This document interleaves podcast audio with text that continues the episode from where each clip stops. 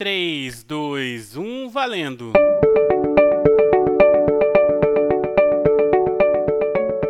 E aí pessoal, tudo bem?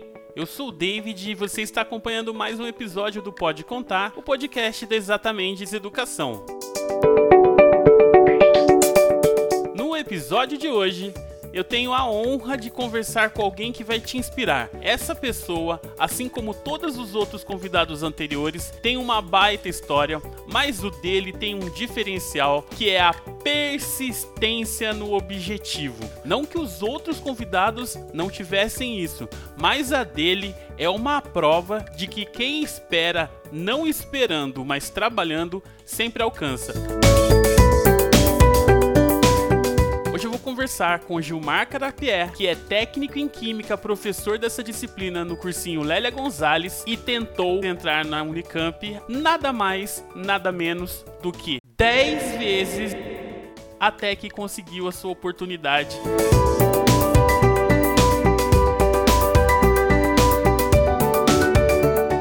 você que tá de certa forma triste porque ainda não foi aprovado, ouça esse episódio porque ele vai conversar bastante com você. Lembre-se que esperar trabalhando é a única forma de você conseguir alcançar o seu objetivo. Pode demorar, mas uma hora chega. Se inspire na história do Gilmar. Aproveito para convidar vocês a seguirem a gente no Instagram, mandar mensagem. Eu tô com aquela meta de chegar em 200 seguidores. Que meta humilde é essa? Me ajuda, gente. É arroba exatamenteseducacau. Arroba. E a novidade da semana, como você já deve ter percebido, é que nós finalmente chegamos ao Spotify. Nós estamos com os 10 últimos episódios no Spotify. É só procurar por pode contar exatamente e pode acompanhar as entrevistas que a gente já fez aqui. Não se esqueça de seguir o nosso perfil e ativar o sininho de notificações, tá bom? Assim, sempre que tiver episódio novo disponível, você vai ser avisado. Beleza? Então é isso.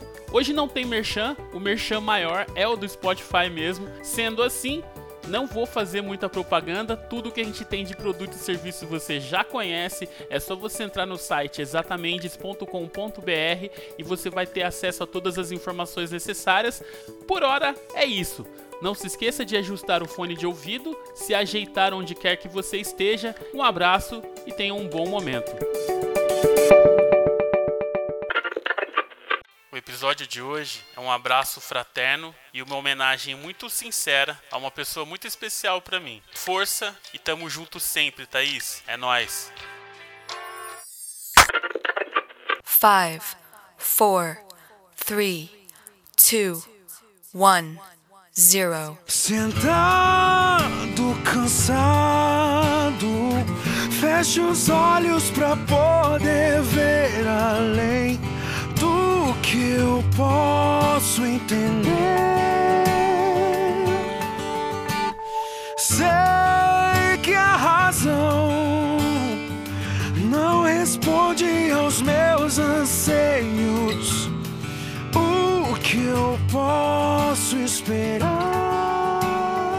Da onde começa a sua história de entrada no Unicamp, Gilmar? Então, eu, na verdade, Unicamp, como muitos conhecem, como um hospital, né? Na verdade, eu não conhecia Unicamp como universidade. É, conhecia sempre como hospital, aí foi chegando lá pro final do ensino médio, tinha um professor é, que entrou lá na, na, minha escola, na verdade, de filosofia, o professor é, o Benedito, até hoje eu lembro o nome dele. E ele começou a inserir essa ideia para nós de um ensino diferente, que é um ensino universitário, ensino de alguma coisa. É, ele até fez algumas jeito novo de ensinar que eu achei dele que é muito legal. Fazia nós fazer pesquisa, porque o nosso bairro era bem violento em Sumaré, as escolas são bem degradadas, tinha muita briga em escola, coisa assim. E o cara tinha a cabeça um pouquinho fora do, do, do, quadrado. Ele pensava um pouco diferente. Fez nós pesquisar sobre violência na cidade de Sumaré, nós teve que ir em delegacia, entrevistar delegado, teve, foi um trabalho bem legal, coisa assim. E ele começou, na verdade, é, inserir essas coisas na, na escola. Falou, ó, existe algumas universidades, Unicamp não é só hospital, existe uma outra universidade, Unesp, nunca eu tinha ouvido falar em Unesp, nunca tinha ouvido falar em PUC, nunca tinha ouvido falar pouca faculdade. A faculdade, alguma outra que eu tinha ouvido falar que meu vizinho tinha feito era a Anguera, que o vizinho tinha feito. e era Anguera Administração. Até que minha mãe falava assim, quando você sair do ensino médio aí, nós vamos pagar uma faculdade para você, administração, que o vizinho fez, ele se deu bem na vida, então vamos fazer também.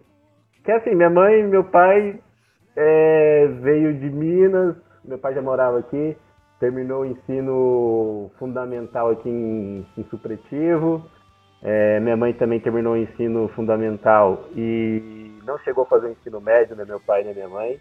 Então, para eles, até o terceiro colegial, para tudo era uma, uma vitória, né?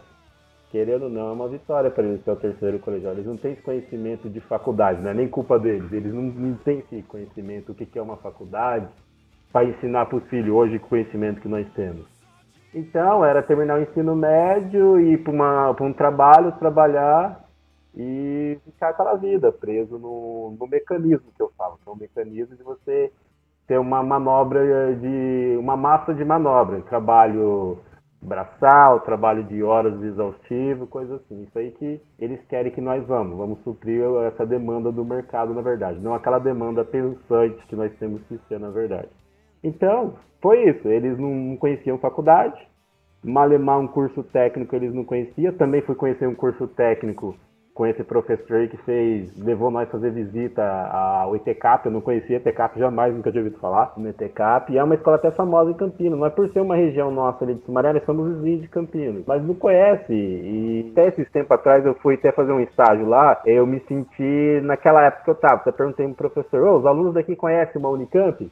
Não, eles nem sonham Unicamp, nem sabem que é porque eles não têm capacidade de entrar. Então eu me senti, é, sei lá, uns anos atrás eu estava aqui dentro e o professor pensava a mesma coisa de mim. Aí eu falava, professor, você dá aula aqui? Eu falei, ah, eu dou aula aqui no SESI, no SESI, SESI Sumaré. No SES os alunos lá são muito bons, aqueles não são bons. Eles nem sonham Unicamp, eles querem acabar com o ensino médio, não quer aprovar eles e mandar eles. Eles pensam em trabalhar. Eu, aí eu comecei a trocar ideia com a molecada lá da escola. falei, vocês conhecem o Unicamp? Que eles me deram a liberdade de conversar com os alunos lá na hora do intervalo, no meio de uma aula ou outra. Ele falou assim, ah, Unicamp, um ou outro conhecia raramente, como hospital. Alguns outros falaram, não, não, não conhece, não. Eu falei assim, aí ah, o que você quer fazer depois que acabar o ensino médio? Vixe, não vejo a hora de se livrar dessa escola, ou quero sair daqui e entrar num trampo melhor e comprar um carro. A maioria dos moleques falava isso, quero comprar um carro, eu quero ter meu carrinho, minha motinha, coisa assim. Não pensa na perspectiva de um futuro melhor. Eu tenho que estudar, porque eu preciso ter um trabalho melhor, trazer um benefício maior para minha família, para meu pai, para minha mãe, quando casar para meus filhos também. Eles não têm essa perspectiva.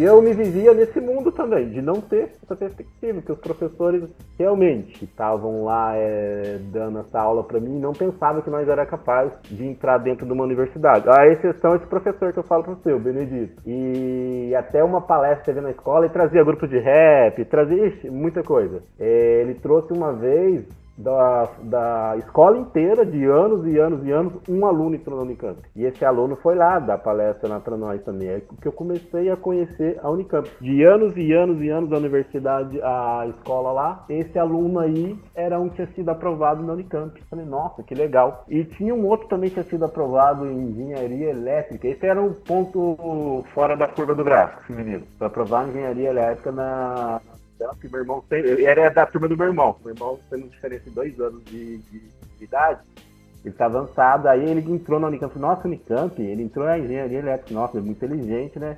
Nem sabia que tinha isso, engenharia elétrica no Unicamp. É que eu comecei a ter essa noção, mas professores lá realmente não ensinam na cabeça dos alunos que tem que acabar o ensino médio, fazer pelo menos um ensino técnico, fazer uma faculdade para melhorar na vida, ou ter um conhecimento melhor, né? Que eu vejo hoje o ensino, na verdade, em si, é... sei lá, o meu irmão mais novo, ele se formou na mesma escola que eu. Ele não domina as quatro operações, mais menos dividir e vezes. Eu acho que aí já está um problema da escola. A escola não quer ensinar você, quer fazer você passar os anos ali para completar uma uma grade escolar, fingir que está completando, o professor fingir que está dando aula, o aluno fingir que está aprendendo, se formar e vamos virar massa de manobra. É isso que nós queremos. Aí nós consegue manobrar você mais fácil, você não é, você não é crítico para mim, você não é crítico, não vai me dar dor de cabeça. Então foi desse jeito. O professor começou a falar um pouco da, da, das faculdades para nós. E a Unesp, não sei como ele conseguiu, deu algumas isenções pro vestibular para ele. Falou assim, ó, tem alguns alunos aí, ele falou assim, tem alguns alunos que eu vou, que eu sei que tem alguns alunos que têm um potencial melhor, tem um pouco mais de conhecimento. Ele falou assim, eu queria dar a oportunidade de todos prestar vestibular, mas como eu tenho poucas vagas, é, nós vamos fazer tipo um, não um sorteio, nós vamos fazer um levantamento com os outros professores e os alunos e vamos dar algumas oportunidades de isenção de algumas é, vagas para eles. Ensinar vocês como é que preenche, o que, o que é um vestibular, coisa assim. Ah, eu achei interessante. Falei, quem tem interesse? Poucos tinham interesse. Eu falei, nossa, quase ninguém tem interesse. Eu vou tentar esse de vestibular. Se é de graça, não vou pagar. Porque já começa a eliminar os alunos de escola pública, assim, na hora que fala vestibular, Unicamp, quanto? Hoje não sei quanto tá, se tá 200 reais, cento e poucos reais. Naquela época era cento e poucos reais. Cento e poucos reais. O cara fala, não vou pagar nem a pau cento e poucos reais no vestibular. Eu vou gastar dinheiro, sei lá, numa festa, vou gastar dinheiro numa sorveteria, com alguma coisa, mas não vou gastar dinheiro com o vestibular. Já começa a eliminar aí o pessoal do vestibular. Ah, uma USP, eu não vou gastar dinheiro numa USP, nem sei nem onde que é. Aí começam a falar também, nossa, a USP é lá em São Paulo, vixe, eu não vou morar lá, não tem dinheiro. Já começa a eliminar muita, e eu vejo que já começa a eliminar muitos alunos. E muitos não conhecem que pode ter direito às moradias, aos benefícios que tem. Então o pessoal já começa a pôr esses bloqueios na cabeça. Pô, não vou conseguir passar, não vou. Se eu passar também não tem como eu morar lá, como que eu vou ficar lá? Pai e a mãe, maioria do pessoal da, da, até dessa escola não conhecia o que, que era um vestibular, que era moradia, nada. Então, mas era refém, na verdade, do sistema, na verdade. Acaba que muitas vezes nós teve que lutar contra o sistema. Esse professor foi um que lutou, acho, contra o sistema. Diversas vezes, essas palestras, esse tipo de ensino dele, eu acho que fez muitos alunos. A parte de filosofia faz você pensar um pouco, refletir um pouco também, mas ele realmente fez um sistema de, da escola mudar. Para mim, pelo menos. Eu garanto que para mim, pelo menos, ele mudou, fez eu conhecer o que é uma universidade. E eu sempre gostei de estudar, mas era preguiçoso, nunca estudei para prova nenhuma. Eu ia para escola, a escola não me forçava a estudar. E, ah, tinha prova amanhã de história. Eu falava, foda-se, eu não vou estudar, eu vou conseguir tirar nota. Querendo ou não, era da turma do fundão, fazia bagunça, mas a turma do fundão nossa prestava atenção na aula, tirava o básico, que é o 5 para passar. Então a escola não me forçava a passar, que era o Ctrl-C, Ctrl-V, o professor falava, ah, copia tal página, tal página página, aí vai cair uma questão daquilo ali. Matemática, ah, resolva essa PA aqui. No máximo nós chegamos em matemática uma PA, resolva essa PA aqui. Mas copiava igualzinho o exercício, o professor passava igualzinho, então não, for, não forçava você pensar por isso que eu nunca estudei pra, pra prova, coisa assim. E isso eu sofri muito depois, né? Na hora que entra na faculdade, na hora que vai prestar vestibular, sua cabeça muda, você tem que estudar de todo jeito pra mudar sua mentalidade.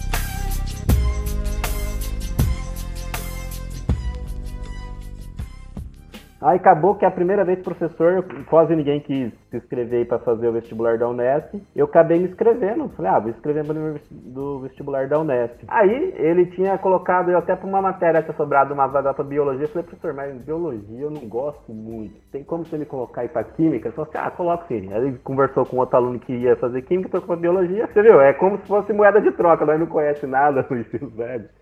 Aí acabou que trocou. E eu comecei a gostar de química até interessante. Eu nunca tinha tirado nota vermelha na escola. Nunca, nunca, nunca. Desde o primeira série, segundo meu pai, nunca precisou ter dor de cabeça com nós de nota vermelha. Nós tirava assim, mas de média nós nunca ficava com nota vermelha. Aí o, a única nota vermelha que eu tive no terceiro colegial, foi no terceiro, não sei, foi no terceiro colegial, foi de química. Falei, caramba, de química. Meu pai chegou em casa na reunião, falou assim, ó, oh, Gilmar, você nunca tirou nota vermelha, nunca deu, seus irmãos nunca deu trabalho para mim, agora você começou a dar trabalho para mim.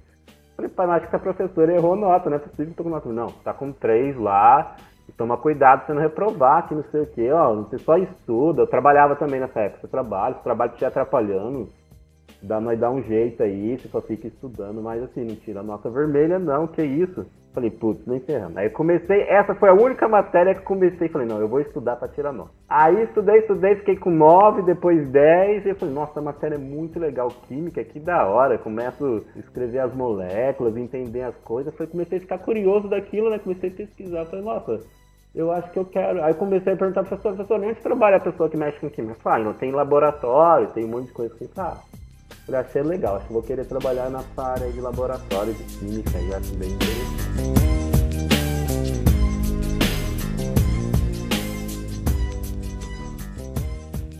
Aí, além da, da, da Unesp, que eu prestei vestibular, o professor falou com nós da Unicamp e falou, Gilmar, tenta você também prestar, já vai prestar Unesp?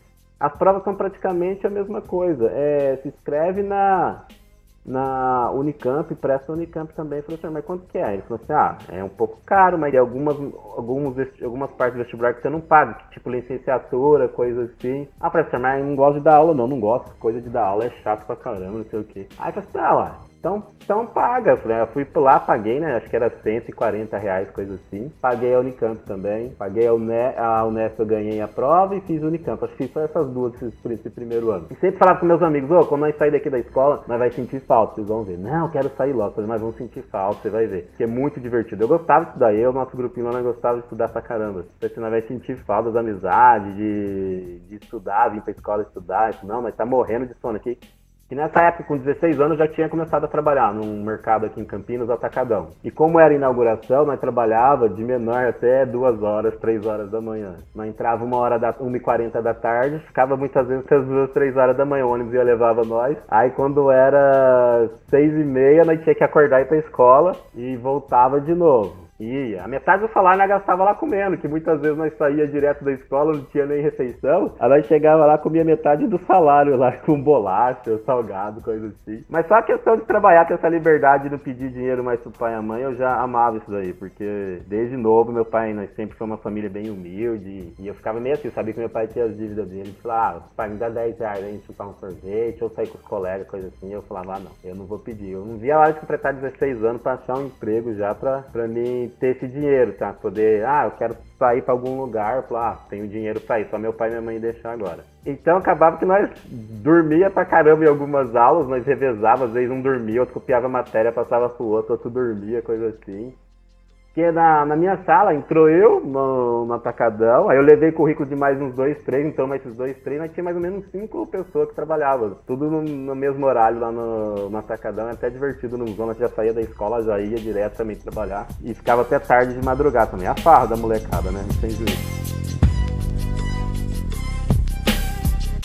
Primeira vez que fiz o vestibular da Unicamp, falei, meu Deus, prova que é essa? Era prova dissertativa já na primeira fase, é, em 2005. Já era prova dissertativa na primeira fase. Nossa, o que, que é isso? Caiu, eu lembro até hoje da questão. Um, um, um globo dentro de outro globo e foi diminuindo de tamanho, né? Era sobre a globalização. Falei, gente, que questão louca é essa? Eu nunca vi coisa assim. Você é louco, cachoeira? Que o mundo vai cada vez mais reduzindo com o avanço da globalização, coisa assim, né? Não tô lembrado, não. E eu falei, nossa, nunca vi. Não, nunca nem vi. Só sabia, acho que foi um nome na, na prova, coisa assim, que lá tava escrito o nome e um menino do lado lá falou, aqui que põe nome, que põe coisa assim. Aí eu fiz aquela prova, falei, gente, falei, não, não é isso que eu quero pra minha vida. Falei, eu não sei nada. Nessa hora que eu fui cair na real, falei assim, eu não sei literalmente nada. Nada, nada, nada. Eu sei o básico. Eu nunca vou conseguir entrar num, numa Unicamp se eu continuar desse jeito. Jamais não vou, não vou conseguir entrar na universidade. Minha mãe falou, ah, vamos fazer a faculdade lá que você quer, eu ajudo você a pagar FAC, administração. Eu falei, mãe, eu não gosto de administração. Eu tinha pesquisado um pouco das áreas, que quando eu, eu consegui a isenção do vestibular da Unesp, eles davam umas revistas para nós de todos os campos e cursos. Aí eu come, folhei aquela revista inteira, aquilo lá foi o meu know-how de todos os cursos. Eu falava, nossa, aqui é legal, essa parte aqui é legal, nossa, tem campos lá não sei aonde. Aquela revistinha, querendo ou não, é muito boa para quem não conhece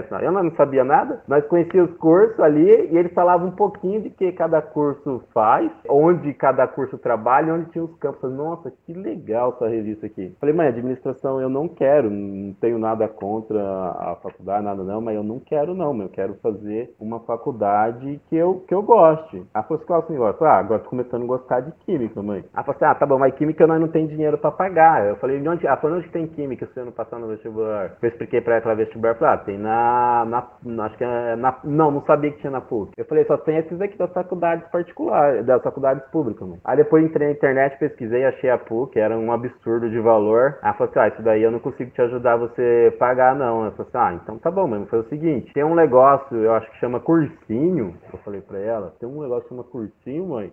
É tipo o ensino médio que tenta estudar. Primeiro eu quis voltar para a escola, voltar para o terceiro colegial de novo, conversar com a diretora, se ela deixasse eu estudar o terceiro colegial de novo para mim aprender as matérias e tirando dúvidas. Bater uma salva de palma aqui pro profissional.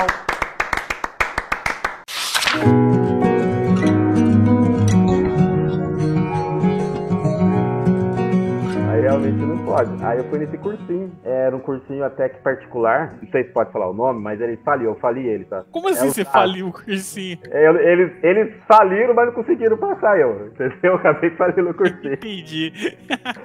Era o cursinho chamado Zap ali da Andrade de Neves ali. E ele também me transformou muito de verdade. Ele foi o primeiro ano para ser vestibular, eu vi que realmente eu não tinha condição de passar. E eu era empacotador nesse serviço aí onde que eu era, depois de 17 anos. E tipo assim, eu ganhava na época, acho que era 196 reais.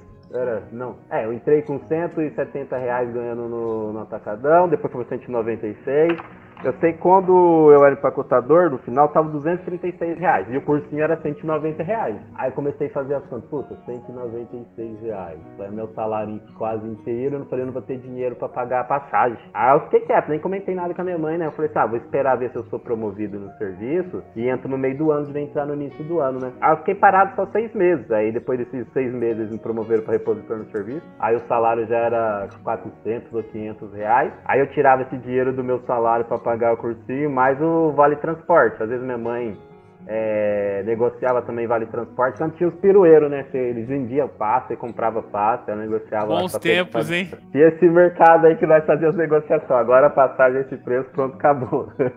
aí acabou que entrei nesse cursinho, eu gastava 200 e 190 reais com o cursinho, gastava mais uns 100 e quase 200 reais com passagem e ficava sem comer. Tipo, acordava 6, acordava 6 horas da manhã, pegava o ônibus e ia ficar morrendo de fome, muitas vezes, nossa, nossa, morrendo de fome. Mas se eu pra assim, mas se eu for lá embaixo comer um salgado, se eu comer um salgado todo dia, falei, não vai sobrar um real pra mim no final do mês. Aí muitas vezes ficava sem comer, muitas vezes, sei lá, eu ficava até um pouco mais tarde no serviço, ganhava um pouco a mais, aí dava um dinheiro a mais pra comer sei lá, uma esfirra embaixo lá do cursinho. Lá tinha um China, bem ali na Andrade Neves, onde ficavam os chineses vendendo salgado ali. Aí eu ia comer ali o, um salgado ali com eles ali também, coisa assim. Então, aí eu fiz o primeiro seis meses de cursinho, aí já passou o outro ano. Fiz o primeiro seis meses de cursinho, aí prestei no. Aí eu via que eu não tava indo muito bem, mas comecei a gostar muito do cursinho. Por quê? Na escola, vai, você ir no banheiro, aí levanta a mão, professor, posso ir no banheiro horrível. Lá no cursinho nossa, você pode ir no banheiro a hora que você quer. Você não gostou de uma matéria, você, você pode isso fazer outra, coisa assim. O jeito do professor explicar é diferente, tenta chamar a atenção do aluno, coisa assim. Falei, nossa, isso aqui é muito da hora. Eu comecei a gostar muito, muito disso. Tinha aquelas postilas enormes para nós fazer exercício também. Eu nunca dava conta porque eu entrava no cursinho 7 horas, estudava até meio-dia e 40, uma hora, coisa assim. É, e 1h40 eu tinha que estar no serviço. 1h40 eu estava no serviço, às vezes trabalhava até 2, 3 horas da manhã. Aí eu ia para casa no outro dia cedo, no mesmo horário. Muitas vezes ficava muito, muito, muito, muito cansado. Aí no. Quando eu tinha uma folga na semana, que eu tinha uma folga na semana ou no domingo. Quando eu tinha uma folga na semana, ia pro cursinho, ficava lá o dia inteiro. Aí eu ficava lá o dia inteiro lá no cursinho, lá estudando também. Ah, chegava cedo, só saía de lá à noite também no cursinho. E ia também lá estudar. E aí você começa a sair em Campinas, lugares mais baratos para comer. Eu lembro até hoje, tinha o Bom Prato, que era, era muito longe do cursinho, acho que era um real, coisa assim. Às vezes eu ia lá comer, às vezes ficava o dia inteiro para comer. Ou ia no tempero maneiro que tinha ali. Tempero maneiro tinha em Campinas. Tipo, a mistura era cara, mas o arroz, feijão, os negócios que você comia era barato, tipo, era uma micharia. Então ia ali também, nossa, nossa, eu adorava, adorava, adorava também. Então aí eu fiz essa vida também, mais seis meses. Aí eu vi que minhas notas não estavam muito boas, mas gostei muito de estudar, do jeito que eles ensinam, na verdade. Quais que eram as É. disciplinas que pegavam pra você, Gilmar? As disciplinas que pegavam pra mim era matemática, a parte geométrica, muito, muito, muito. Essa aí eu apanhava demais, demais, demais, demais. História, geografia e matemática. Essas aí pegavam e derrubava na rasteira. Legal, legal, legal, legal. Eu tinha um pouco de facilidade. Português também, redação, minha redação era péssima. A nota de redação minha era horrível. A Unicamp exige muito em redação. Era horrível, horrível, horrível. Os professores lá ficavam comigo. E eu não gosto de ler. Até hoje eu, eu sou uma pessoa que tem um defeito. Não gosto de ler. Se tiver me dar um livro na mão, pode me bater. Eu, eu leio muito assim, internet, texto científico de internet, coisa assim. Mas se me der um livro, eu falei, não, pode bater, bate em mim, eu não, não vou ler esse livro.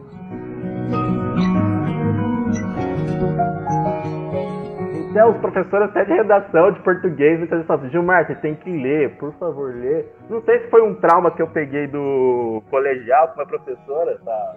para me se formar no terceiro colegial, ela fez ler um livro do, acho que era do Shakespeare, Otelo, chamava o livro. Aí ela fez ler esse livro, eu já odiava ler. Ela me fez ler esse livro inteiro e explicar para ela. Eu falei, não, não, não quero ler nunca mais na minha vida. Então acho que foi de uns traumas do ensino médio que tive que fazer e acabei não, até hoje não, não gosto de ler muito. Então, assim, Aí a, até a parte de redação, os professores estão é, pedir para mim, leja, mas se você não lê, sua redação não vai melhorar. Explicava os esquemas de redação para mim. Ia fazer redação, não ficava ruim do meu jeito. Aí prestei esse ano é, Unicamp, Unesp e USP. Esses três aí que eu prestei. Unicamp que tive que guardar dinheiro de alguns meses de salário, mais o décimo terceiro para pagar esses vestibulares aí. Aí prestei, a Unicamp já comecei, falando assim, não fui tão ruim. Tipo, acertei uma, duas questões, não fui tão ruim. A Unesp, a Unesp eu achei divertida a prova dela, que não era muito maçante para mim. E a USP eu achei um terror. É muita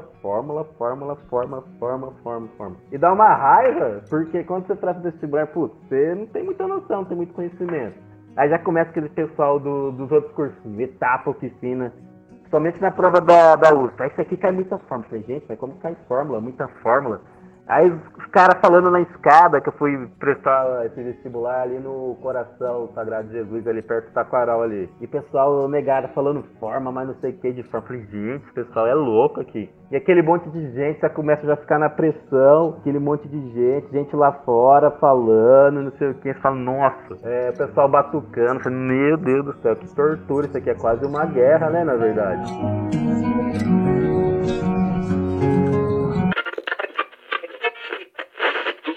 Depois também prestei vestibular, não passei em nenhum. Nenhum, nenhum Unicamp. Tipo, não cheguei nem perto, nem coisa assim também. Aí eu comecei então a fazer. Aí já era 2006, isso. Aí de novo fui lá no cursinho, matriculei, chorei, ah, dá um desconto aí agora, eu fazer o cursinho o ano inteiro, não sei o quê. Tá bom, Osmar, te deu desconto para mim no cursinho que eu fiz. Entrei de novo no cursinho e no meio do ano tinha o vestibular da Unesp também, né? Tinha o vestibular da Unesp. E como eu já conhecia o ETCAP, eu falei assim, eu vou prestar ETCAP também. Porque ETCAP não batia, não batia com nenhuma data do vestibular, eu fui fiz o quê? Prestei o ETCAP nesse ano aí. Aí prestei o ETCAP em 2006, na metade de 2006 também. Acabou que eu passei no ETCAP e no vestibular da Unesp não passei, passei no ETCAP. Aí comecei a estudar no ETCAP, tive que abandonar o cursinho. E mesmo assim, eu falei assim, eu vou fazer ETCAP, mas eu quero, na verdade, entrar na Unicamp. E comecei a ver o mundo da Unicamp, achava mó chique aquele pessoal falando, ah, estudo na Unicamp, Unicamp é legal, não sei o quê. Nossa, eu, vou, eu falei, eu vou entrar no Unicamp, eu, um dia ou outro eu vou entrar. Eu falei, eu vou fazer meu curso técnico, eu vou fazer coisa assim que eu preciso também trabalhar coisa assim, mas eu não vou desistir desse sonho, que eu vou entrar no Unicamp, não importa o que, que for. Não importa o ano que for, mas eu vou entrar no Unicamp ou na USP, em algum lugar assim, eu quero entrar.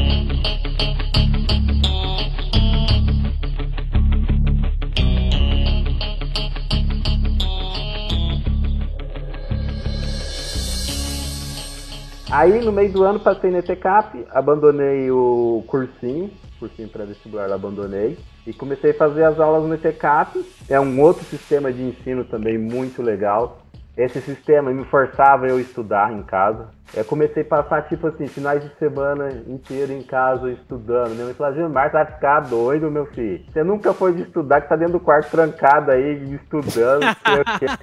Eu falei, mãe, você não sabe, eu tinha que estudar desde o ensino médio, mas a escola não fazia eu estudar, tô fudido. Ficava estudando. tipo, final de semana também no cursinho, minha mãe ficava doida. Eu falei, Gilmar, só fica com esses livros de zap na mão, que era um livro laranja, de zap na mão, resolvendo exercício, tentando resolver. Eu falei, mãe, eu não tenho que estudar pra passar no vestibular, coisa assim. Aí o ETCAP forçou a estudar também, muito, muito, muito. Perdi tipo, diversas noites, café de madrugada, estudando. Pra minha família era diferente, né? Porque nunca ninguém tinha estudado, meu irmão mais velho não tinha estudado. Meu mais novo estava no ensino médio. Minha mãe fez até o ensino fundamental, meu pai também. Tipo, e um e outro menino lá tá lá estudando até de madrugada. Eu falei, ah, tem que estudar. Aí acabou que em 2008, 2007, 2008, é, 2007, eu lá no ETCAP consegui um estágio na empresa que eu tô até hoje, é, da parte técnica também, na parte de laboratório, que eu sempre quis trabalhar no laboratório, no início eu falei, né? Acabei conseguindo até é, esse estágio na empresa que eu tô hoje. E aí eu tive que fazer o quê? Trabalhar também. Aí eu saí do Atacadão, que já era um serviço pesado para mim, muito braçal que me cansava muito, às vezes de madrugada eu, eu ficava trabalhando. Entrei num serviço que era mais, mais leve, mais pensante, que era fazer estágio na área de laboratório, e com uma carga horária reduzida. Aí eu falei pra minha mãe, viu mãe, como que estudar dá, dá benefício, porque agora eu não preciso carregar peso. No atacadão carregava aqueles pallets de sal pesado, batia saco de farinha, aqueles pallets de arroz até de madrugada, aguentava xingo de chefe, nossa. Então eu falei, viu mãe, que agora eu tô num laboratório, num serviço mais, mais leve, mais limpinho, uma coisa assim. Falei, é verdade. Vai estar no serviço melhorzinho e coisa assim. E ganhava a, praticamente a mesma coisa com o estágio e o, e o salário que eu tinha lá na Canadá era praticamente a mesma coisa. Aí fiquei um ano e meio fazendo meu curso técnico e prestando vestibular ainda também da Unicamp. Não passei, até um colega meu falou assim, eu estava no, no, nos primeiros seis meses do ETK, aí chegou dezembro prestei também de novo. Unicamp, Unesp e USP. Aí meu colega falou, se você passar, eu te dou não sei o que, falou, tem um valor em dinheiro lá. Aí você não vai conseguir passar. Eu falei assim, o cara da Unicamp é muito bom, você. Nós não é tão bom igual os caras. Nós tem que entender isso. Eu falei, não, eu vou passar assim. Prestei e não passei. Só não falei pra você, ó. Você tem que largar a mão e fazer isso aí. Ah, eu falei, ah, não. Aí terminei ainda meu. Fiz mais um ano no ETCAP, que era um ano e meio antes. Em dezembro de novo, prestei o vestibular de novo. Já era em 2008. Prestei em 2007, 2008 de novo. Prestei o Unicamp de novo. E ele é a mesma coisa. Você não vai passar, Gilmar. Para com isso, que não sei o quê. Prestei de novo, realmente não, não passei. Aí em 2008, é, eu também prestei uma prova no Cutuca para polímero. Tem o pessoal lá do ETCAP, alguns alunos. Prestamos uma prova lá no Cutuca e acabou que nós passou para nesse curso técnico em polímeros, que é do Cutuca. Também fiquei lá no Cutuca estudando é, 2009, também prestei vestibular também do mesmo jeito, Unicamp e USP Em 2010, aí eu tomei uma DP lá no, no Cutuca, foi a primeiro jeito, foi a primeira DP que eu tomei na minha vida, né? Foi lá no Cutuca. Realmente, o sistema de ensino do Cutuca é, é um pouco fora do ETCAP, que é já estilo Unicamp, né? O Cutuca, querendo ou não. É um pouco fora do sistema de ensino do ETCAP, que força realmente o aluno ser pensante não seguir uma linha de raciocínio que o professor passa lá. Ser pensante, eles vão te dar problemas e você tem que saber achar soluções para tentar resolver. Não Ctrl-C, Ctrl-V do ensino médio, desse jeito. Tomei uma DP, fiquei lá até 2011, 12 por aí. Prestando vestibular ainda. Prestando vestibular e não desistia. Aí 2011, eu em 2011 eu acabei de me formar lá nesse curso técnico. Aí falei, vou voltar pro cursinho. Aí voltei pro cursinho. Esse mesmo cursinho que já tinha ficado lá há dois anos, voltei lá pro cursinho de novo. Ele até me conhecia, o dono de lá. Falei, ah, você é aqui de novo, Gilmar, você aqui. Eu falei, é, vou voltar de novo, vou dar um desconto aí, que não sei o que. Ele falou, tá, vou dar um desconto pra você. Aí eu voltava lá e estudei. Aí estudei em 2011, inteirinho lá também. Mas assim, ó, você já estava trabalhando, você já tinha ó, praticamente dois cursos técnicos e não, não, valia a pena você continuar no emprego como técnico mesmo e deixar passar a universidade pra. Ah, não é? Deixa quieto e já era.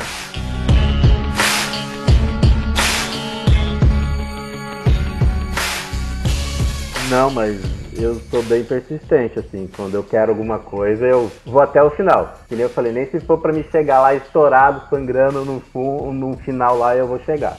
Não importa o que, que é na minha vida, eu sempre penso assim. O que, que eu quero, eu vou até o final. Porque o sistema, alguém não pode impor eu o meu limite. Ninguém pode impor meu limite a um ser humano. O ser humano, acho que ele consegue chegar onde que ele quer. Só se ele concordar, falar assim, eu realmente não consigo. Acho que isso aí é o ser humano se ele concordar, não consigo, não sou capaz, aí ele já é um derrotado, na verdade. Agora, você põe na sua cabeça, eu vou chegar, não importa quando. Se é daqui um ano, dois anos, três, quatro, cinco anos, eu vou chegar e vou conseguir e vou fazer Unicamp como qualquer um outra pessoa pode querer fazer. Não só eu. Não só porque o cara estudou numa oficina, o cara fez um ensino é, médio bom, o cara consegue eu não vou conseguir. Por que eu não vou conseguir? Eu sabia que eu tinha um déficit muito, que era o meu ensino na parte de ensino médio uma lacuna enorme. Segundo, terceiro colegial, eu não tive professor de física. Não tive nesse segundo colegial. Eu adorava, né? Que eu ia embora mais cedo para dormir. É...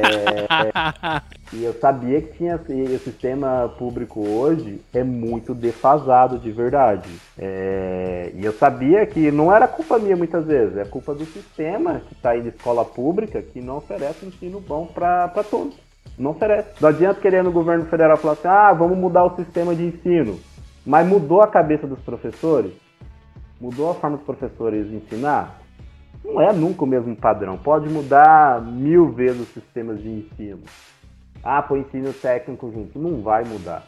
Se a cabeça dos professores não mudar, a forma de ensinar não mudar e o preparo dos professores não for bom, não vai mudar o sistema nunca. Até um exemplo desse estágio que eu fiz lá, o professor que estava dando aula de química, ele era biomédico, ele não tinha formação em química. E eu fui fazer esse estágio, né? Eu falei para ele assim: você vai passar o que hoje para os alunos? Ele falou: ah, vou mandar os alunos copiar uma página de um, do livro aqui de química e responder três questões. Eu falei para ele: você importaria de eu dar uma aula para os alunos de química? Ele falou assim: pode dar, mas os alunos não prestam atenção em ninguém, já vou te avisando, coisa assim. Eles não prestam atenção, eles estão sem educação toda hora que ia no banheiro te enrolar, que não sei o que. Eu falei, tá bom, mas eu posso tentar? Ele falou assim, pode, fica à vontade. Aí eu fui, né? Cheguei na sala, me apresentei, falei, ó, o professor tá aí, mas ele como eu tenho que fazer estágio, eu queria, gostaria de dar aula para vocês, tá bom? Aí eu falei para eles assim, é, alguns anos atrás eu, eu estava no lugar de vocês aí sentado nessa cadeira aí, tá? É, e hoje eu tô numa universidade pública, não sei o quê. Mas quanto você paga? Eu falei, não pago nada, é universidade pública, do governo, coisa assim. Aí falei um pouquinho para eles da, que existem as universidades públicas, coisa assim. Muitas vezes eu chegava dentro da sala, até é engraçado, aluno de fone de ouvido, acho isso aí horrível. Três, quatro, cinco alunos, tudo de fone de ouvido. Outros da turma do fundão jogando truco. E ia falar, putz, mano, doideira o ensino público, ninguém quer nada com nada, mas não é culpa deles. É culpa que desde a da primeira série eles estão ensinados de vir para a escola só por vir, só por gastar o tempo, não para aprender.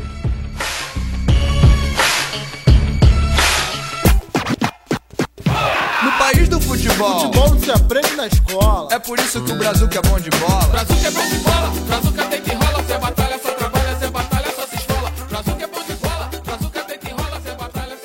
Aí eu chamava e falava, ah, desliga aí os micro, desliga aí os fones de ouvido, vamos parar com o troco, vou ensinar uma coisa legal para vocês, que é parte de química. Aí eu ensinava umas coisas legais, divertidas, que chamavam atenção. E eles falavam assim, nossa, que da hora química, né? Falei, é, química tá a ver tudo. Falei assim, até o baseado que vocês enrolam aí, vocês fumam, tem química. Até o giz que eu tô escrevendo aqui tem química. O refrigerante vai beber tem química. Explicava para eles a parte interessante da química, eles desligavam o microfone, ficavam vidrado prestando atenção. Falou, você vai voltar mais vezes aqui? Falei, não, já tô acabando minha carga horária de, de estágio, coisa assim. E o professor falou, nossa, tem coisas aí que você passou e eu não sei. Ele falou desse jeito pra mim, tem coisas que você passou aí pros alunos aí explicando. E foi uma aula, assim, de, de duas horas para cada sala que eu passei. E, nossa, interessante, tem coisas aí que eu não sabia, pra você ver. Não, também o governo insere, é, como que eu posso dizer? Às vezes os professores não estão preparados para ser professor também. Tipo, eu preciso cumprir, ter professores de química, física, matemática, que são as piores áreas, eu acho, hoje para o governo, e falta no mercado. O que, que nós faz para suprir isso? Ah, você cumpriu 10 horinhas de química aí na faculdade? Vai dar aula de química. Você cumpriu 20 horinhas de, de física aí na faculdade? Vamos dar aula de física. E acaba para suprir, que não pode ter mais professor, que nem eu fiquei dois anos sem professor de física. O governo quer eliminar isso, mas ele está tentando eliminar isso de uma forma errada, tentando jogar qualquer um para dar aula, sem preparo. É... E acaba, sei lá, piorando tampando o sol com a peneira. Tem um cara ali que não manja muito, vamos colocar ele ali. Tem um livro que ele vai seguir de apoio, pede os alunos responder acabou. Então acaba também tampando o sol com a peneira, eu acho que é a forma que o governo está tentando resolver o problema. Primeiro passo, ele tinha que parar, dar uma base para todos os professores que estão hoje na rede pública. É, hoje, falar assim, ó, vamos fazer treinamento. Você vai ganhar para fazer treinamento, como se estivesse dando aula mesmo fazer o treinamento, dar uma base boa para esses professores, depois reformular o ensino. Eu acho que seria um dos. começar a melhorar o ensino público. E não tem como hoje mesmo, quem é de escola pública, competir com o, o, moleque ali que estuda na oficina desde criança, estuda no colégio Notre Dame, não estuda no Objetivo. Não vejo como eles é, competir hoje. Precisa ele ter muita cabeça forte, força de vontade, falar assim, o sistema me pôs isso, mas eu vou mudar, não vou aceitar que o sistema force eu ter essa massa de manobra aí. Da ignorância, do desespero, desnutrição. Chega de levar porrada! Estamos em 2011. É, nessa época eu já tinha me casado também, eu casei em 2008. Não pode esquecer, senão a mulher me bate. Eu casei em julho de 2008 é, também. Em 2011 ainda não tinha filho, entrei de novo na, no cursinho. A mulher falava, mas de novo você cursinho? Eu falei, ah, vou entrar. Ela também estava fazendo faculdade, nessa época ela até não enchia muito o saco, porque ela via como que era o ensino, que eu tinha esse sonho de entrar numa faculdade, numa universidade, né? Aí, é, prestei o vestibular em 2011, de novo, estudei o ano inteiro, abando muitas vezes finais de semana. E eu estava lá no cursinho de vez estar com a família, coisa assim. É, de novo, prestei vestibular, não passei de novo. Falei, puta que lá merda, de novo não passei. 2012. Gilmar, mas, ó, nessa hora, cara, você já tinha prestado. Você estava desde 2007 prestando, velho. 2005 comecei a prestar. Desde o primeiro- 2005. Já tava há sete anos prestando vestibular, cara. Com o Sim. emprego. do- Você tava casado já, cara. Tipo, pra muita gente, o ápice da vida é casar. Então eu fui lá, casei, pô, tenho minha família, tenho minha casinha, tenho meu emprego, tô bem, cara. Como é que faz pra continuar, Gilmar? Sete anos, velho. Luto pra sobreviver,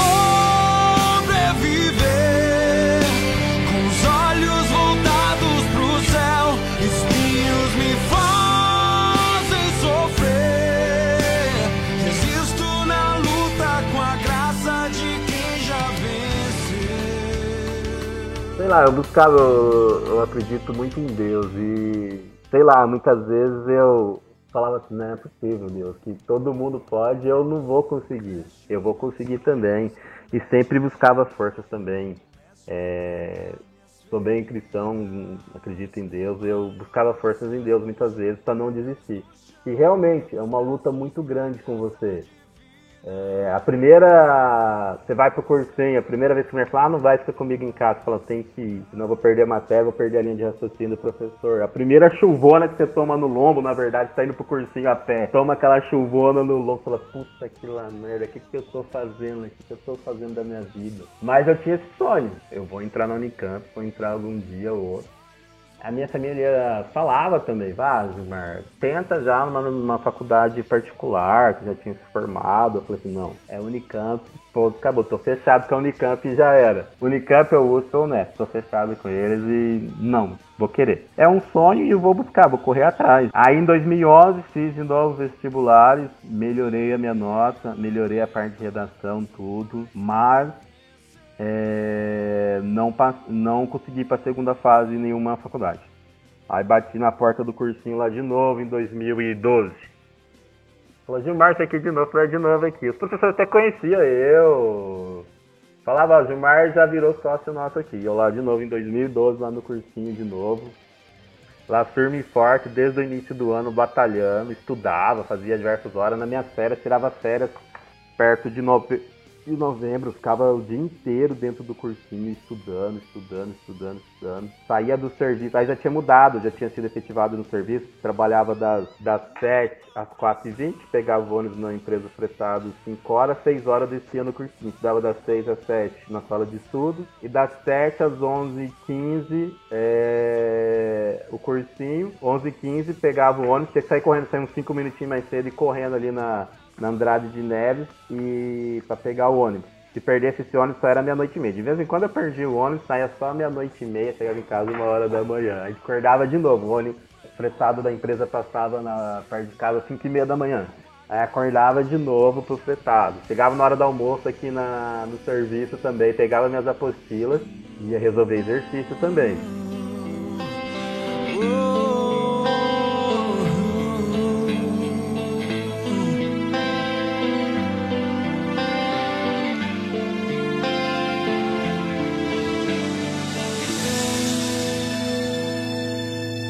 Sabia. Você, primeiro lugar, eu acho que você conseguir passar num vestibular, você reconhecer que você tem é, pontos fracos. Eu sei que eu tenho pontos fracos. Eu sabia que eu tinha pontos fracos.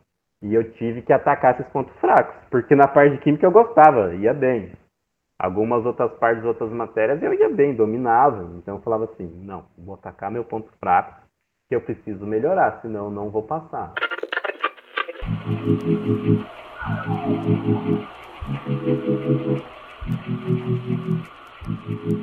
Aí em 2012, aí fui pro cursinho de novo, prestei vestibular no meio do ano também, não passei, coisa assim. Em 2012, é, matriculei de novo lá no cursinho como eu tinha falado, prestei vestibular no meio do ano, prestei algumas universidades, já comecei a prestar pro, fazer pelo ProUni também. Aí eu tinha conseguido é, em 2012 Araraquara, acho que Araraquara ou Araras, licenciatura Química pela Unesp. Aí eu pensei bem, falei com minha esposa, mãe, lá em Arara, acho que era Araras. Ela falou assim, ah, você vai todo dia, vai cansar, não sei o quê. Já tem um emprego estabilizado aqui em Campinas, coisa assim. Ela falou assim, ah, coisa de você pensar, pensar um pouco e ver o que, que você quer. Se você quiser ir, vamos, coisa assim, mas vamos pensar um pouco, coisa assim. Aí acabei e falei assim, ah, não. Eu vou tentar Unicamp ou algum curso na área de química. Eu falei assim, eu não vou. Eu não vou, na verdade, de é, fazer licenciatura. Também nem gosto. Eu falei assim, nem gosto, não vou fazer. Entrei de novo no cursinho em 2013. Eu estudei lá esse ano inteiro no cursinho novamente. Prestei os vestibulares no meio do ano, não passei. Fui prestar no final do ano de novo. Todo ano eu tinha guardado os meus 500 reais que ia para Unicamp, Unesp e USP. Prestei Unicamp, Unesp e USP. Aí até uns professores falaram, Gilmar, você não tenta entrar na Unicamp na parte de licenciatura? É, fica lá dois, três anos, depois de lá você muda pro curso de, de Química Bacharel. Você é um. É que, é que nem entrar no cursão, cursão para engenharia. É um, é um atalho, às vezes, você pega. Falou assim. E você às vezes está tendo nota para isso daí. Eu falei, ah, mas não sei se eu quero, eu quero, não sei se eu quero coisa assim. Aí falou assim, ah, mas ainda continuei prestando química. Aí uns colegas meus até passou na área de licenciatura falou assim, ah, você deveria ter prestado licenciatura, sua nota alcançava. Tipo, a nota de quarto, eu acho, para química tecnológica era 45, tipo, eu consegui 42 pontos. E a parte de licenciatura era 30, eu passava sossegado para a segunda fase. Eu tinha uma certeza, assim, se eu fosse para segunda, só queria uma oportunidade de ir para a segunda fase.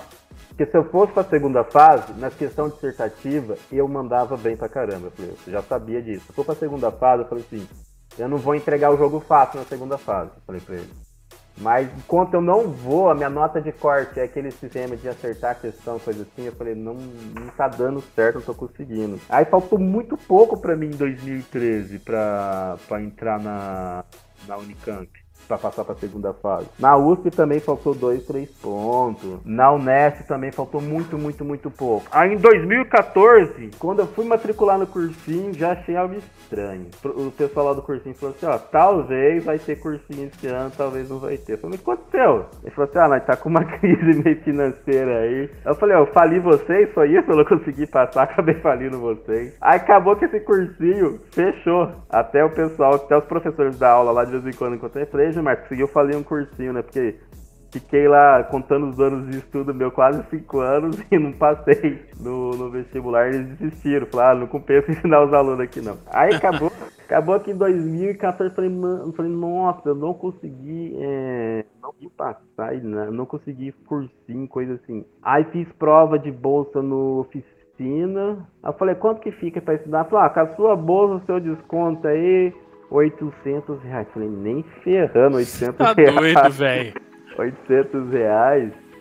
Aí eu fiz, eu fiz no objetivo na etapa também. E, nossa, falei, não dá pra pagar. Aí seis meses eu peguei o material antigo do meu da, da, do cursinho e comecei a ler, folhear, estudava em casa, redação eu refazia as redações, coisas assim. Aí minha esposa na parte de português ela já conhece mais que eu, ela sabe que eu tenho erros, coisas assim. Ela me ajudava, falava, ah, a redação faz assim, coisa assim. Eu tava de cabeça sossegada, assim, quando em 2014, assim, falei assim, ah, se eu passar não passar, eu vou continuar prestando, que um dia eu vou conseguir. É, falei, eu sei que no décimo ano, quando você presta vestibular, tem aprovação continuada. pessoal, eu brinco com o pessoal, se prestar 10 anos e não passar nenhuma vez, eles te aprovam no décimo que eles estão cansados de te ver lá. aprovação continuada, aqui é o sistema.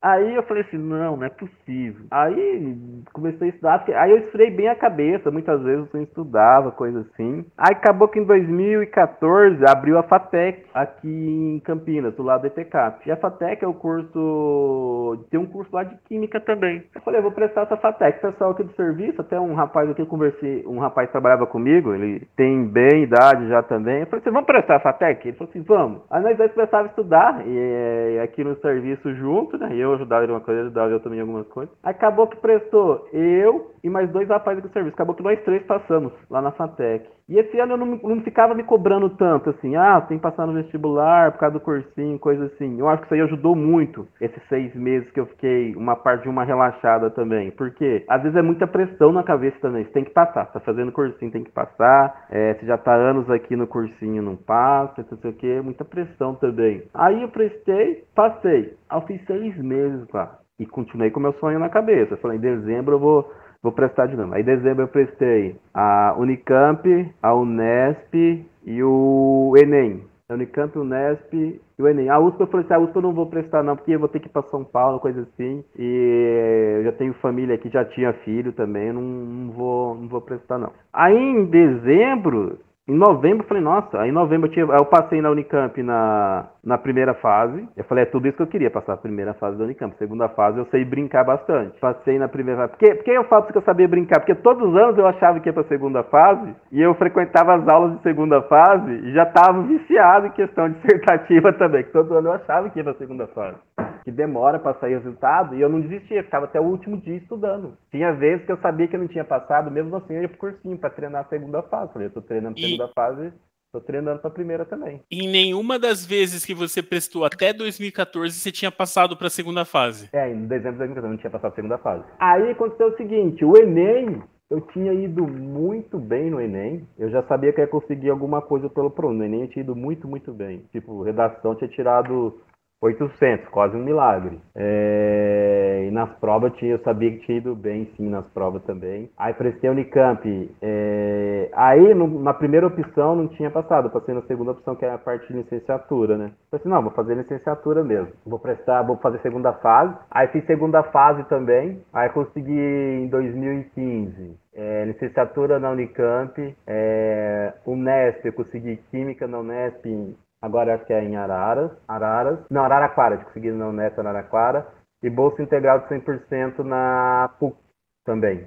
Então, nesse ano, eu passei praticamente em tudo, na verdade. Foi um ano que eu esfriei a cabeça, comecei a fazer a FATEC, não foquei muito em matérias de cursinho, e acabou que eu consegui passar em bastante coisas, assim. E até um... Aí eu fiz a matrícula lá na PUC, que eu não passei na primeira chamada, que a segunda fase, eu fiz a segunda fase, eu sabia que tinha ido razoável, mas eu sabia que tinha bastante gente lá disputando também, aquelas redações de gêneros diferentes que você tem obrigado a aprender, carta, é, vários sistemas deles lá, verbete, coisa assim, que é totalmente diferente para nós, né, acostumado a fazer dissertação, né? E muda aqueles lá, eu sabia que tinha ido razoável, tinha ido razoável nas provas também, que eu não queria zerar em nada, acabei que não zerei em nada realmente. E um belo dia já tinha matriculado na PUC, né? Eu tinha ido lá na PUC, matriculado da PUC do Bolsa 100% e desistido da Unesp. Eu desisti da Unesp, matriculei na PUC, bolsa 100%, e levei aquele bonde de documentação lá. Aí um belo dia tô chegando em casa do trabalho, uma amiga minha falou assim, ô, chegou a ver a lista já da, da, da Unicamp, a segunda lista? Eu falei assim, não. Aí eu olhei lá, meu nome tava lá. Nossa, foi uma alegria enorme, enorme, enorme.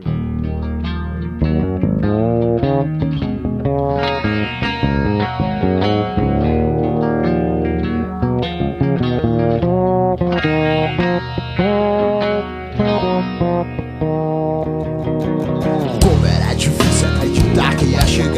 estou Que minha vida ia mudar e mudou Dificuldade tão Antes de você, tipo, em 2014 aí teve a primeira chamada, você não viu seu nome. Como foi sua reação quando você não viu seu nome? Tipo, eu olhei assim e falei assim, ah, até mesmo eu falei consegui, eu falei assim, ah, não sei se consegui, eu sabia que rodava a lista, eu falei assim, ah, mas eu acho que não vou conseguir.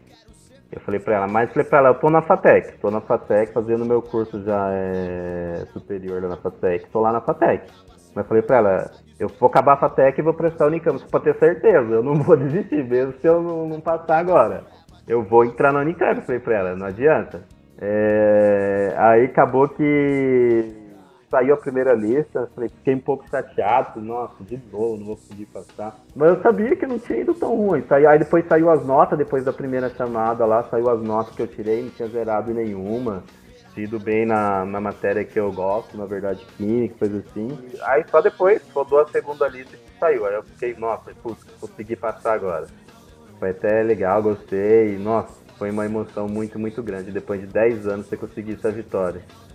É uma sensação, acho, muito, muito boa de realizado que você lutou contra o- algo que foi imposto em você e você conseguiu vencer. E o interessante é ver que você não parou de focar no seu sonho, mas você foi fazendo o seu caminho e crescendo com o seu caminho. Sim, tive que fazer isso realmente. Porque se eu parasse também no tempo, eu ia ficar muito, muito pra trás. Eu já sabia que eu ia ficar pra trás. E eu tinha esse sonho e tinha que arrumar um jeito de eu conseguir realizar esse sonho e não parar outras coisas também.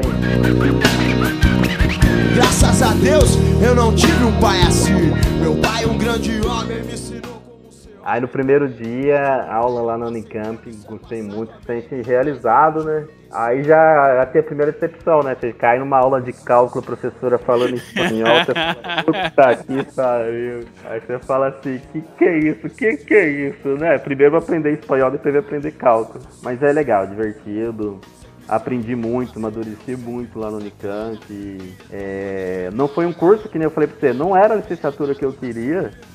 É, mas eu falei assim, gente, licenciatura. Aí comecei a fazer os primeiros meses, falei, nossa, eu tô gostando muito, licenciatura é legal, faz você se apresentar, faz você conversar em público. Os professores que estavam dando aula na área de educação lá meio doidos, com umas ideias diferentes. Falei assim, nossa, nunca um professor deu aula assim pra mim. Eles forçam os alunos a aprender e chamar atenção diferente. Aí eu falei assim, eu vou querer dar, até eu pensei assim, eu vou querer dar aula, vamos ver como é que é. Eu conversei com um colega meu, falei, "Ô, você já deu aula? Ele falou assim, ah, eu já. Ele falou assim, a base que nós tem aqui de seis meses na Unicamp aqui, dá pra você dar aula sossegado, que não sei o que. Ah, será? Aí eu apareci lá no, no Lélia, eu vi que tinha esse projeto lá no Lélia, era algo que eu me identificava.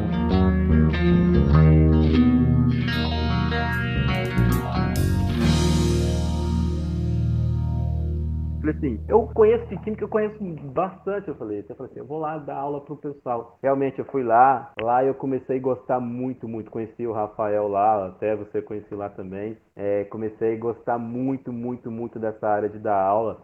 Pretendo ficar nessa área de dar aula, abandonar a área da indústria.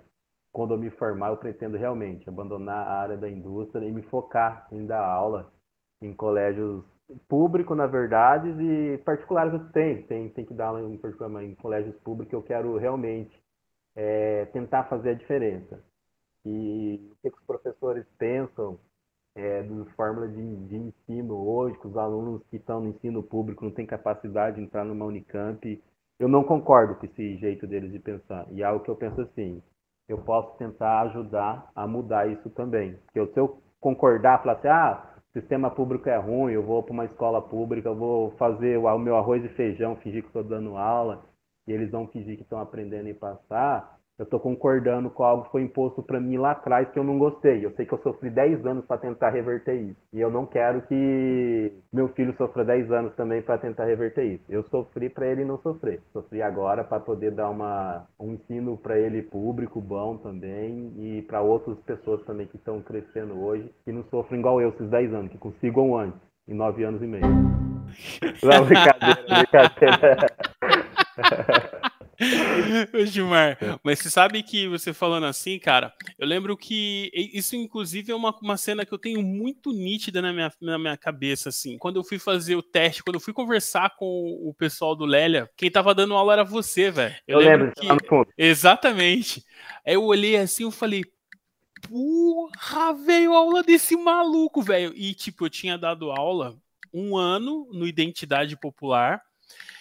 E, e aí eu olhei assim, eu falei, caramba, mano, o maluco tá dando aula de química, parece que ele tá brincando, parece que ele tá jogando futebol, velho, resolvendo o bagulho fácil, fácil, fácil. Mas além disso, o que mais me impressionou, cara, e tipo, nesse momento, acho que eu quero prestar uma homenagem a você, embora você sempre consiga levar, transformar as coisas em piada, cara, você é muito inspirador para muito aluno.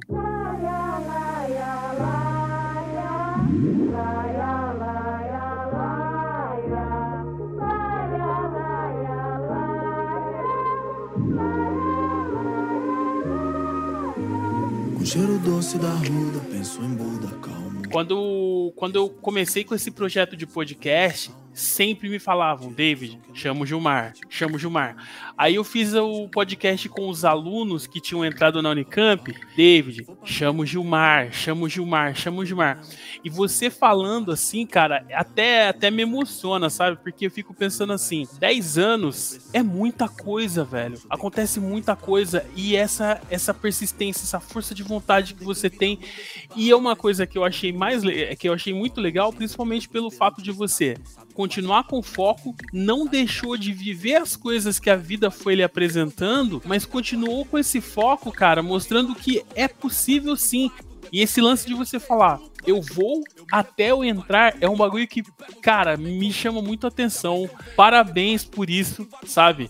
Desde a sua aula ser sensacional com as suas piadas, essa persistência, cara, isso aí inspira muitos, muitas pessoas em muitas áreas da vida. Então eu gostaria de encerrar o nosso bate-papo assim, te agradecendo, não por você ter participado do podcast, cara, mas você ter participado da vida de tanta gente. Ah, os seus 10 anos, você pode ter certeza que vão estimular muitas outras pessoas a não pararem. Então, de repente, você é um Gilmar, tá fazendo uma, uma mitose, uma meiose, e tá fazendo, em vez de duas pessoas, dois Gilmar, você tá fazendo 20 Gilmar pelo mundo, cara. Refaça o laço, ofereça um abraço quente. Você é famoso pelas piadas ruins durante a aula. Quero fazer um campeonato de piada ruim com você. Você manda uma piada ruim daí e eu mando uma piada ruim daqui. Cinco cada uma, ok? Pode ser? Pode, pode, pode, pode, pode. Valendo, então. Das piores, né? É, o Carbono foi, foi preso. Aí quando prenderam ele, falaram pra ele assim. Ele, ele foi preso, né? Prenderam ele e falou assim: Ah, mas tá errado aqui. Por quê? Porque eu tenho direito a quatro ligações. Então você tem direito a quatro ligações. Falando. Você acha um elétron e, ele- e leva ele pra casa. Qual que é o nome dele? Você acha um elétron? Isso. E leva ele pra casa. Qual que é o nome? Não sei isso daí. Eletrodoméstico. Nossa, tá horrível, horrível, horrível, horrível. Agora eu vou vou tentar dar uma melhorada. Qual é o elemento mais informado da tabela periódica? Mas. Puta, eu sei essa. Eu sei, eu sei. Pera, pera, pera. Eu sei. Eu acho que é o rádio. Não, o rádio ele é o rádio. O Frâncio, que é do lado dele, que é o elemento mais informado, tá do lado do rádio. O Frâncio? É, ele tá Por do lado quê? do rádio. Ah, Ele tá do lado do rádio o tempo todo. qual é o barulho que o elétron faz quando cai? Planck. Ah, Ó, diretamente aí uma. Como, como o elétron atende telefone? como que o elétron atende telefone? Não, puta, não sei. Pronto. Nossa, velho, que pior, mano. E tem elétrons, prótons, nêutrons. atende. Pronto. Sim. Vamos lá, essa é fácil, essa é clássica, hein? Por que as estrelas não fazem miau? Essa é fácil.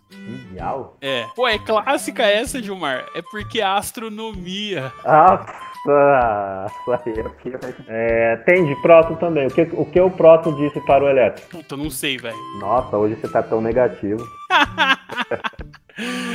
Ai, meu Deus do céu.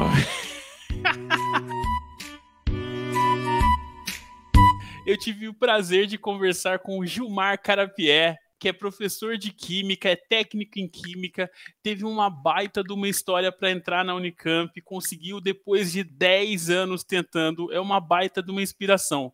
Gilmar, eu gostaria que você deixasse uma mensagem para quem ouviu o seu podcast e tá aqui. De repente esse episódio pode sair na semana da divulgação da lista de da, da primeira chamada da Unicamp e a pessoa viu o nome dela não tá lá, eu queria que você deixasse uma mensagem para esse pessoal.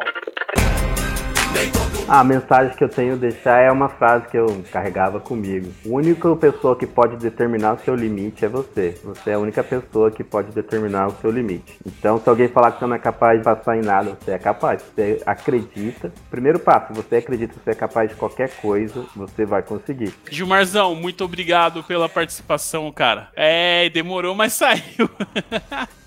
Parabéns pela sua história, cara. Muito obrigado por compartilhar comigo e com todo mundo. Um abraço, hein? Falou, até mais. Tchau, tchau. Obrigado pelo convite. Valeu, tchau, tchau.